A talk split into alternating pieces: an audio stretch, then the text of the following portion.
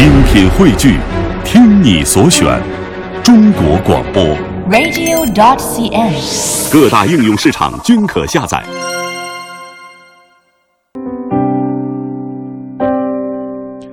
魅力中国，欢迎您的持续锁定收听。来到我们今天的博物馆风采的环节，要给您讲的呢，仍然是有关于故宫方面的消息。因为在在在下个月呢，故宫西部的慈宁宫区域呢，将会首次揭开它的面纱。那唯一的现代建筑呢，是一。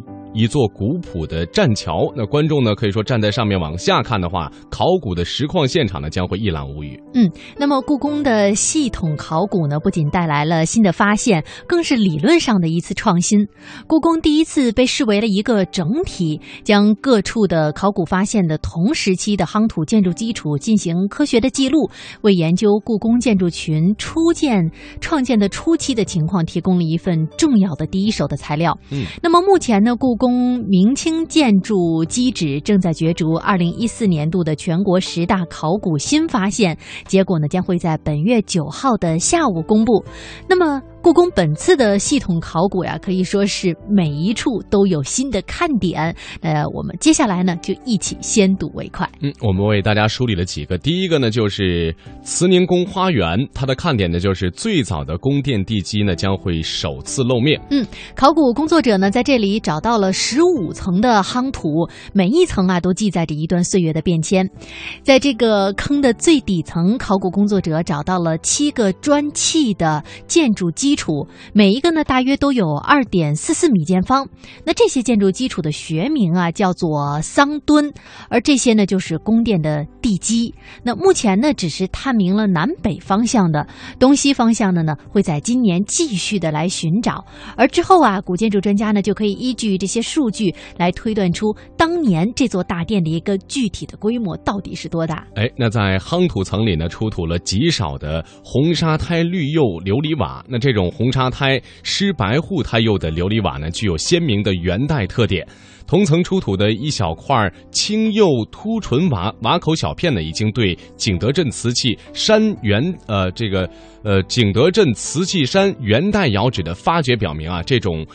造型釉色的碗呢，均是为元末明初的一些产品。嗯，在考古学的领域啊，有一个原则就是断代旧晚不就早。哎，因此呢，这些可以标识年龄的文物证明啊，这组夯土地基带的建筑呢是在明初，大约有六百岁了。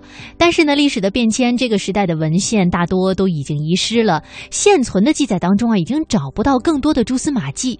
对于慈宁宫最早的记录呢，是该区的宫殿的改建。始于嘉靖十五年，至十七年完成，也是为慈宁宫与慈宁宫花园。因此呀，专家推断这组建筑可能是故宫里最早的建筑了，是永乐时期来建造紫禁城的时候的一些遗构。没错，我们说这次故宫明清的这个建筑遗址在角逐二零一四年度的全国十大考古发现。那我们刚才说到到了它的看点，就是说它是最早的宫殿地基是第一次露面。那其实呢，还有一些朋友呢提出了一些疑问，就是说这个地基是是用到了糯米汁儿吗？那从已经揭露的现象来看呢，夯土地基的建筑工艺呢均是由碎砖、黄土交替铺筑并且夯实的，碎砖之间呢可能使用了粘粘剂。那呃，根据介绍呢，砖石间可以看到一些有一些发米黄色的粘合剂。专家表示呢，也怀疑这是不是就是传说当中大家的这种疑问啊，就是所用的糯米浆。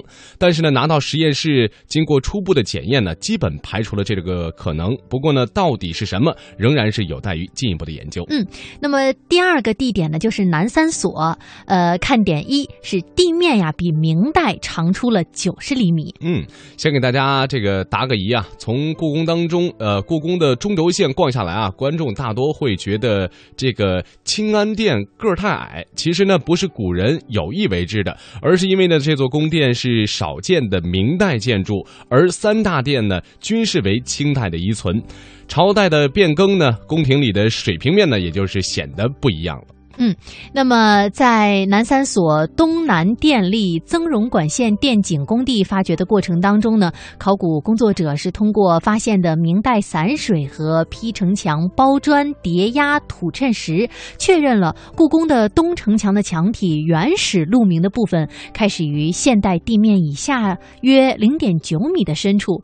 呃，这句话可能有点专业啊，换一句比较简单的话说，就是现在故宫的地面其实是比明代的时候高了大约九十厘米。嗯，而经过考古发现呢，故宫墙底基础与故宫内早期建筑黄土与碎砖交替逐层夯筑的地下基的做法是相同的，厚约二点四米。再来看看我们的看点二，就是明代的排水沟跟砖漫散水是重见天日了。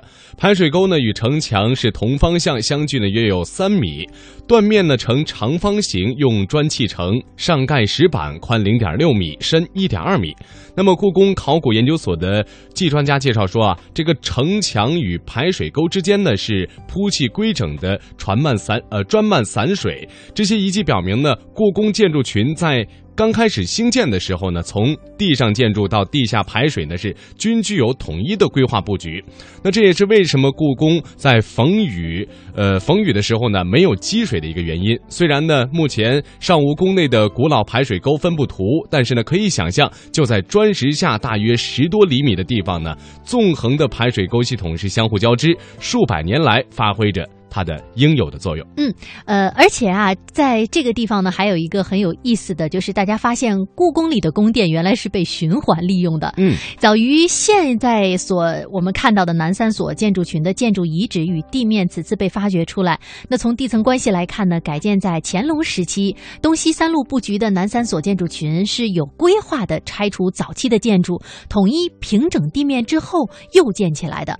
那么根据文献和图样的资料记载呢，在这个区域在康熙以前是中轴对称、中路设主殿的布局方式，而有推测呢，则认为乾隆时期的改建呢，也显示了从设立太子到不设太子时代宫廷政治与皇子地位的变化。没错，那说到这些新的发现呢，为研究明清两代紫禁城内宫殿重建改建的规划方式与工程的做法呢，以及背后所体现的宫廷历史提供了新的实物资料。那么专家介绍呢，跟有这个文献记载说，严嵩呢曾经跟工匠说地基很好，重修宫殿的时候呢不用动。康熙呢也曾有过类似的批示。那么如今呢，这些史料上的文字记录找到了最有效的历史证据。可以说啊，不到紫禁城里的宫殿呢，在修复过程当中呢，都是循环可以再利用的。嗯那最后一个地点呢是南大库啊，呃，这里边的看点呢是嘎巴拉碗碎片再现。嗯嘎巴拉碗呢是藏传佛教的法器之一。那么在这个库房外的地面下的这个垫土层中啊，是出土了大量的嘎巴拉碗的残件，内壁呢有朱砂书写的梵文和藏文的咒语。而这些新的发现呢，也是研究清代内务府玉石器等工艺品生产情况的一手的资料。那结合以往的零星发现呢，能够看出啊，这种在宫墙内呢，在宫内啊，呃，挖坑掩埋的方式，也是当时处理各种废料，以免流失出宫外的这样的一个主要的方法。嗯。